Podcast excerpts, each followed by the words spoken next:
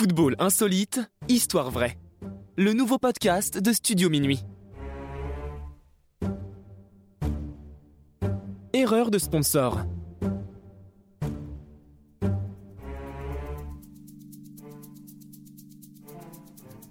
Antonio Cassano est un enfant terrible du football italien.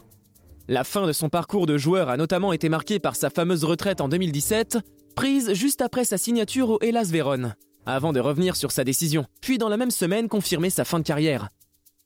Personnage haut en couleur, devenu un consultant TV où il distribue des punchlines avec son franc-parler légendaire, mais au début des années 2000, Cassano est un des prodiges du football italien et s'illustre à l'AS Roma malgré son caractère bien trempé qui engendre des tensions avec les dirigeants et l'entraîneur.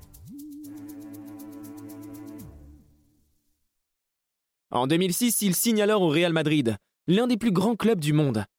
Mais au lieu d'exploser, sa carrière souffre de son hygiène de vie très loin d'un sportif de haut niveau.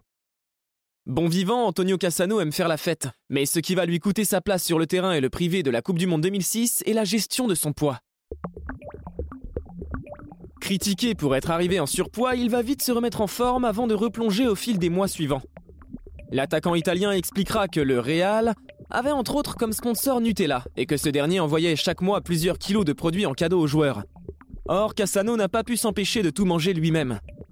Ainsi, le buteur va prendre 14 kilos en 7 mois et finir d'enterrer sa carrière au Real et ses rêves de grandeur.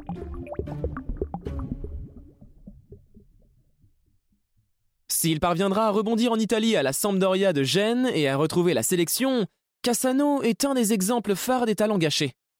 Promis à une brillante carrière, il signera simplement une bonne carrière italienne. La faute à son tempérament, son manque de sérieux, et donc à un sponsor dont la générosité est aux antipodes des besoins d'un sportif professionnel. Devenu plus mature sur la fin de sa carrière, il deviendra un joueur très apprécié par les supporters partout en Italie, sans doute touché par son destin d'éternelle promesse. Il admettra que son plus grand regret est cette opportunité gâchée dans le Grand Réal, à cause de son impulsivité.